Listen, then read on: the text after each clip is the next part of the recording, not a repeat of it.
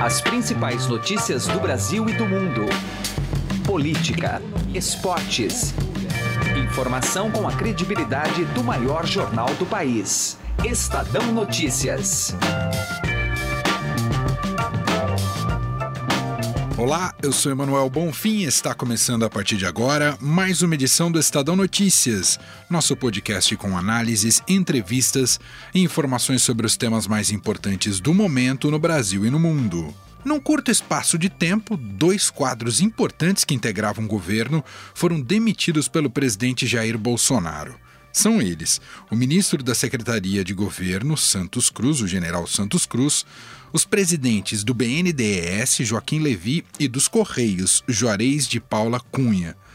O ritmo acelerado de demissões, somado a uma série de declarações e acusações agressivas, especialmente dirigidas ao parlamento, fez com que o presidente da Câmara, Rodrigo Maia, classificasse a gestão Bolsonaro de usina de crises. Nós queremos deixar claro aqui que essa usina de crises que se tornou nos últimos meses o governo, ela não vai chegar na Câmara. Nós vamos blindar a Câmara, como eu já disse essa semana.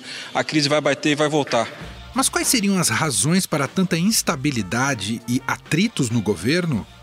Edição de hoje do podcast entrevista a primeira vítima de Bolsonaro desde que assumiu o poder, o ex-ministro da Secretaria-Geral da Presidência, Gustavo Bebiano. Ele foi demitido em meio ao escândalo das candidaturas laranja do PSL em 18 de fevereiro. O advogado diz que o constante processo de fritura é um equívoco, pois, segundo ele, não se deve desmerecer aliados importantes do governo. Para Bebiano, há o risco de que Bolsonaro fique isolado. O Estadão Notícias é publicado de segunda a sexta-feira, sempre às 6 horas da manhã, e você pode nos seguir e assinar gratuitamente nas plataformas iTunes, Deezer, Spotify, Google Podcasts e qualquer agregador de podcasts. Seja bem-vindo e bem-vinda e boa audição. Estadão Notícias. A XP Investimentos foi eleita a melhor assessoria de investimentos pelos paulistanos na pesquisa Datafolha. A assessoria está na essência e no DNA da XP, e esse importante reconhecimento reflete o compromisso em fazer os brasileiros investirem melhor por meio de uma assessoria especializada e transparente, que busca sempre os melhores investimentos de acordo com o perfil de cada cliente. Acesse xpi.com.br. XP Investimentos, mudando para sempre seu jeito de investir. Estadão Notícias.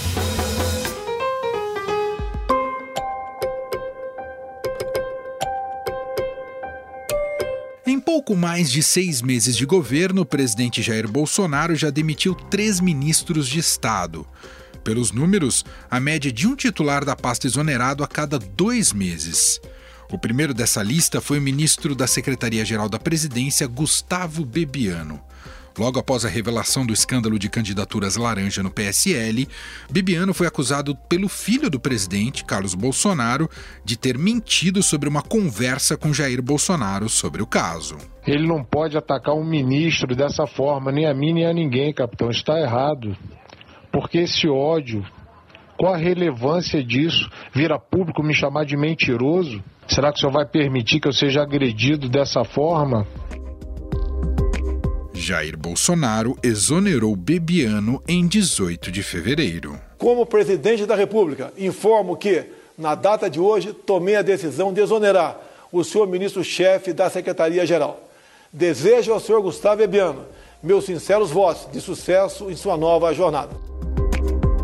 O próximo da lista foi ministro da Educação Ricardo Vélez Rodrigues. Em meio a desentendimentos ideológicos e tomadas de decisões equivocadas dentro do MEC, o titular da pasta foi demitido no dia 8 de abril. Todos os ministérios são importantes, a educação os mais importantes e tem que funcionar redondinho, tá certo? Só a morte não tem consenso. No dia 13 de junho, foi a vez do ministro da Secretaria de Governo ser demitido por Jair Bolsonaro. Trata-se do general Santos Cruz, que, após um período de desentendimentos com o guru ideológico do presidente, Olavo de Carvalho, e esse desentendimento foi nas redes sociais, além de alvo de críticas de seu filho, Carlos Bolsonaro, Santos Cruz não resistiu ao cargo. Durante o café da manhã com os jornalistas, onde estava a repórter do Estadão Renata Agostini, o presidente disse que a separação foi amigável uma separação amigável. Foi assim que o presidente Jair Bolsonaro classificou hoje de manhã a demissão do general Carlos Alberto dos Santos Cruz, que ocupava a Secretaria de Governo. Bolsonaro disse que o general segue no seu coração. Entretanto, não foram só os ministros que se tiram o poder da caneta BIC de Jair Bolsonaro. O presidente dos Correios, Juarez de Paula Cunha, teve sua demissão anunciada pelo presidente em um café da manhã com jornalistas no último dia 14. Jair Bolsonaro alegou que ele agiu como sindicalista quando foi ao Congresso fazer críticas à privatização da estatal. E por último, o presidente do BNDES, Joaquim Levi. O economista nunca foi unanimidade por ter sido ministro da Fazenda de Dilma Rousseff, mas foi bancado à época por Paulo Guedes. A gota d'água foi a nomeação do advogado Marcos Barbosa Pinto, que atuou em governos do PT para a diretoria de mercados de capitais do banco.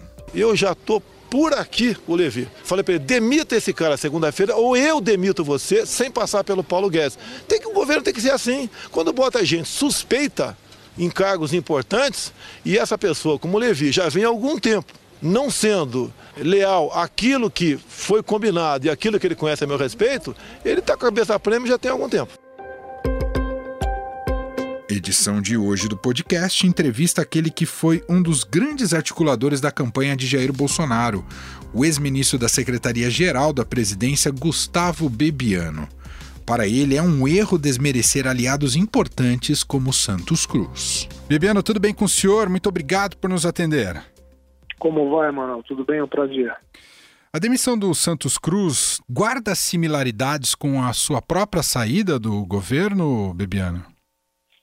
É, no que se refere à forma como aconteceu a demissão do general, sem dúvida houve uma, uma, uma similaridade, um processo de desgaste desnecessário que antecedeu a saída dele.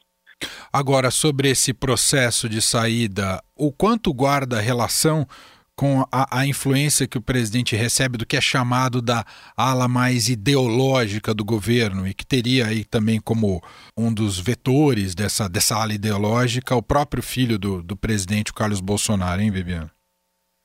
É, existe uma, uma, uma, uma, similaridade nessa, nesse procedimento de, de fritura que antecede a, ao desligamento da, da, do responsável pela pasta o que me parece um equívoco por parte do governo. Afinal de contas, não se deve, não se, nunca se sabe o dia de amanhã e não se deve desmerecer aliados importantes, assim como foi o general Santos Cruz, com quem eu tive a oportunidade de conviver por algum tempo, uma pessoa seríssima, um amigo de longa data do presidente, amigos de juventude, foram companheiros de atletismo né, juntos no passado e uma pessoa muito leal, muito fiel ao presidente, muito correto.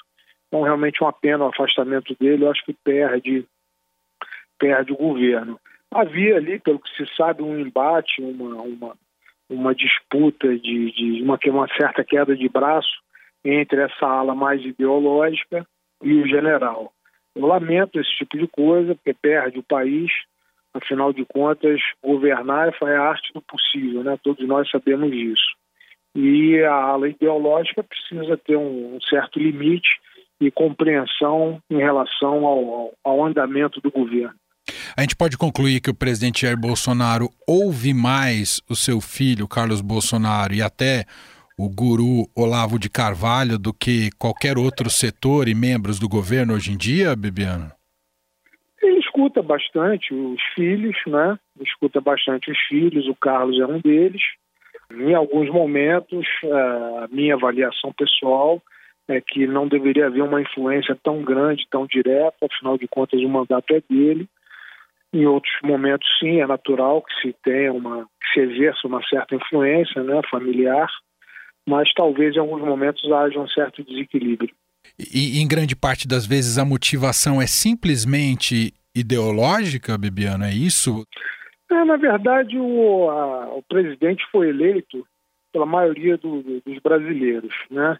A ala mais ideológica, a direita, ela representa uma fatia importante do eleitorado, mas ela representa um percentual menor, digamos aí entre entre 15%, mais ou menos por aí em torno disso, dos eleitores do presidente. No entanto, ele foi eleito por uma maioria de brasileiros e depois de eleito, o governo ele precisa desempenhar as suas funções para todos, né?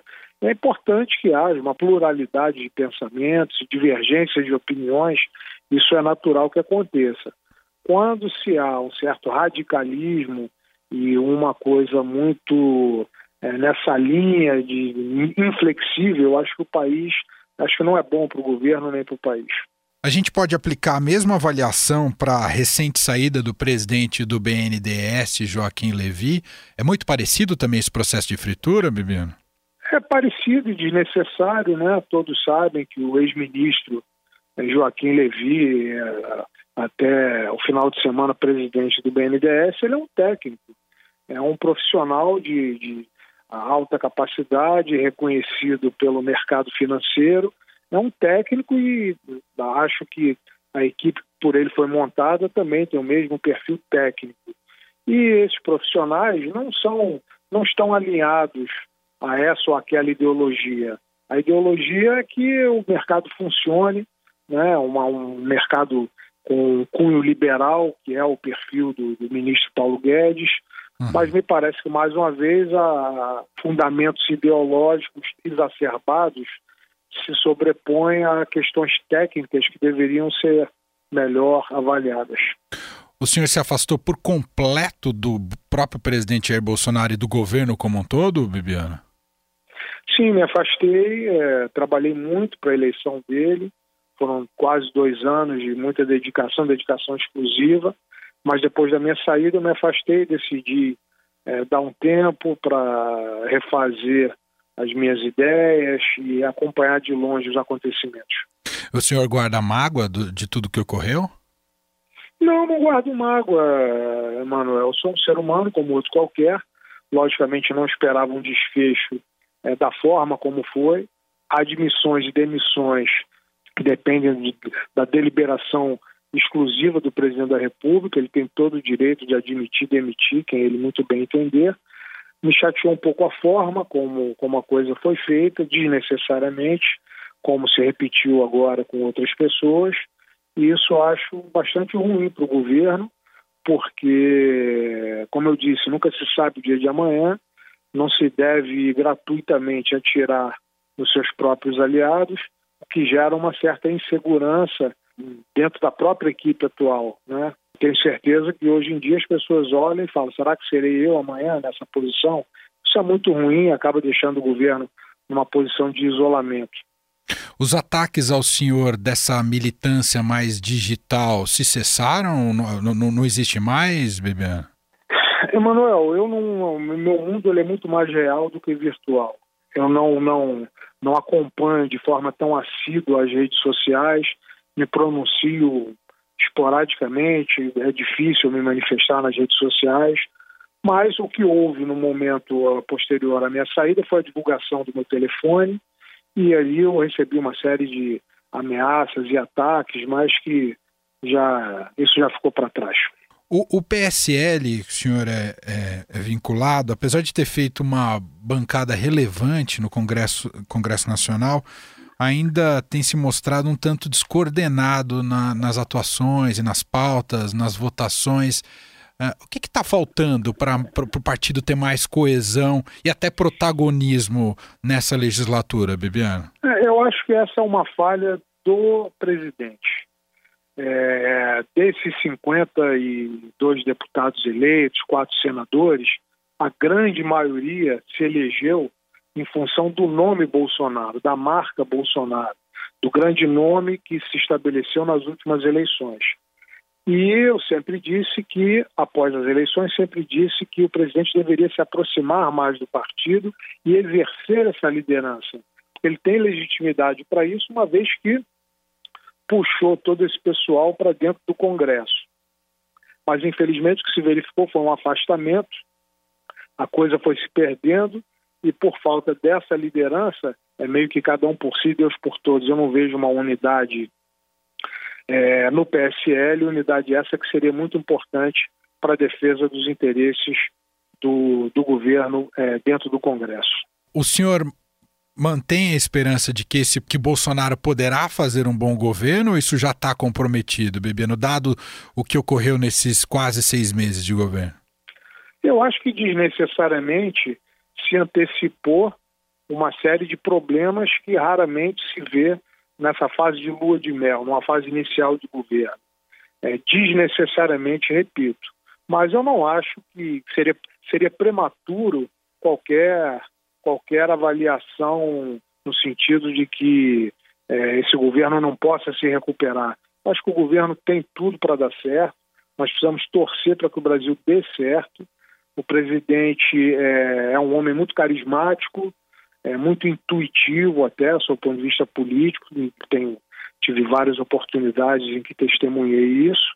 O que eu acho é que precisa de uma equipe um pouco mais, uma liderança no Congresso um pouco mais, que compreenda um pouco mais o funcionamento da, daquele lugar. O próprio presidente conhece, viveu ali 20, durante 28 anos, sabe como as coisas funcionam. Não estou falando aqui defendendo o que se chama hoje de velha política, do toma lá da cá de forma alguma, mas política é feita à base de conversa, é feita à base de convencimento, de alianças que se estabelecem, né? isso dá muito trabalho. É, governar por decreto realmente acho muito difícil. A saída do Santos Cruz de alguma maneira pode começar a minar o apoio da ala militar ao presidente Jair Bolsonaro dentro do governo? Eu acho que pode minar, sim, Emanuel, principalmente pela forma como foi feito. Né? A exposição pública, os ataques, acusações graves e infundadas, injustas. Afinal de contas, como eu já disse, o general Santos Cruz é um homem sério e leal ao presidente, sempre foi amigo do presidente, de longa data. Então, não se pode atacar a honra de um homem que é um líder dentro das Forças Armadas, uma história dentro das forças, dentro do exército, uma história muito muito marcante, é? Ele é um líder, um homem sério, então acho totalmente equivocada essa forma de essa fritura, ela é desnecessária. Então, óbvio que isso gera gera mágoas, gera rupturas e agora as consequências disso só o tempo dirá. O, senhor pretende deixar o PSL, Bibiano? Eu pretendo deixar o PSL sim, é, eu estou apenas aguardando que se esclareça de uma vez por todas toda essa questão que, que houve, né, que passou a circular o PSL, a questão dos laranjas e tudo mais, que se houve esse problema, houve pontualmente nesse ou naquele estado, e a responsabilidade por isso é de cada diretório estadual, a responsabilidade jamais foi minha, jamais foi da nacional, então, estou esperando que se conclua esse processo de, de investigação e imediatamente após eu me desligo do PSL. Muito bem. Ouvimos Gustavo Bebiano, ex-ministro da Secretaria de Governo do presidente Jair Bolsonaro. Bebiano, muito obrigado aqui pela atenção e gentileza com a nossa reportagem. Um grande abraço. Muito obrigado a você, Amaral. Um grande abraço aos ouvintes. Estadão Notícias.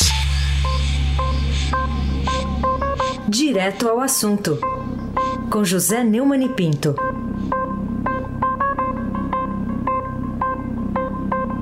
Os políticos e agentes do mercado que ficaram chorando feito carpideiras pela má educação do Bolsonaro em forçar o pedido de demissão de Joaquim Levi, olha, deveriam ter pensado que o Joaquim Levi não cumpriu a tarefa que lhe foi confiada pelo eleitorado brasileiro através do Bolsonaro de apresentar documentação sobre financiamentos completamente ilícitos da roubalheira dos 400 bilhões do banco público para amigos empresários no Brasil e tiranos compadres no exterior.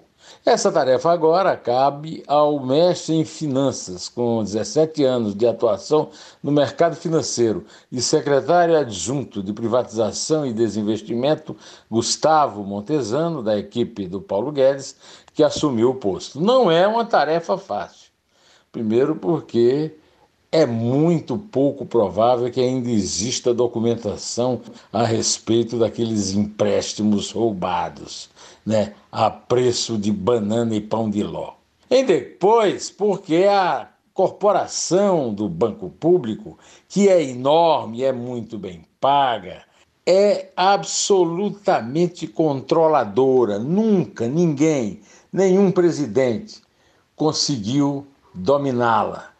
Silvia Bastos, que é mais competente e mais experiente do que Levi e Montesano juntos, não resistiu e caiu.